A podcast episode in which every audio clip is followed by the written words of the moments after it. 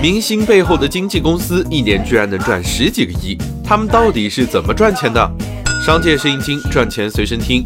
以最近申请上市的乐华娱乐为例，经纪公司的营收主要来自艺人管理、音乐 IP 以及泛娱乐三个业务板块。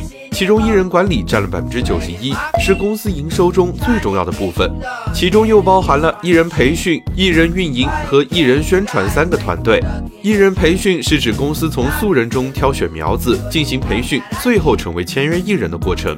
通过海选成为训练生，需要签一份三年左右的训练生合同，再通过三年训练的选拔，才能和公司签订独家艺人管理合同。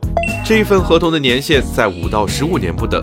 从近六万人的海选中，只能有八十多位训练生脱颖而出，实际能签约的更是寥寥无几。而对于经纪公司来说，将素人培养成签约艺人是一场风险投资。如果艺人出道后爆火，公司已经买断了他十几年的时间为自己服务；如果艺人默默无闻，公司也只能养他十几年。成为签约艺人后，经纪公司会给艺人提供运营支持，公司安排演艺服务的签约，而艺人则负责执行这些服务。其中包括商业代言、推广以及商业服务这些商业活动。公司为客户挑选合适的签约艺人，与国内外多个品牌签订代言协议。另外就是电影、剧集以及综艺节目这些娱乐活动。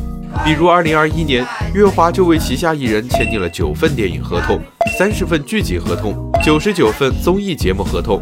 这些服务创造的收益扣除成本后，公司和艺人会按照固定百分比分成。最后就是艺人宣传。公司会为艺人配备公关团队，让他长期有正面的媒体曝光。如果遇到了负面新闻，团队还要及时做出回应。因为艺人管理是公司业务的重中之重，万一核心艺人受到舆论风波，会直接影响到公司的收益。越吸金的明星就越能为公司赚钱，但也越被公司依赖。这样的生意你看好吗？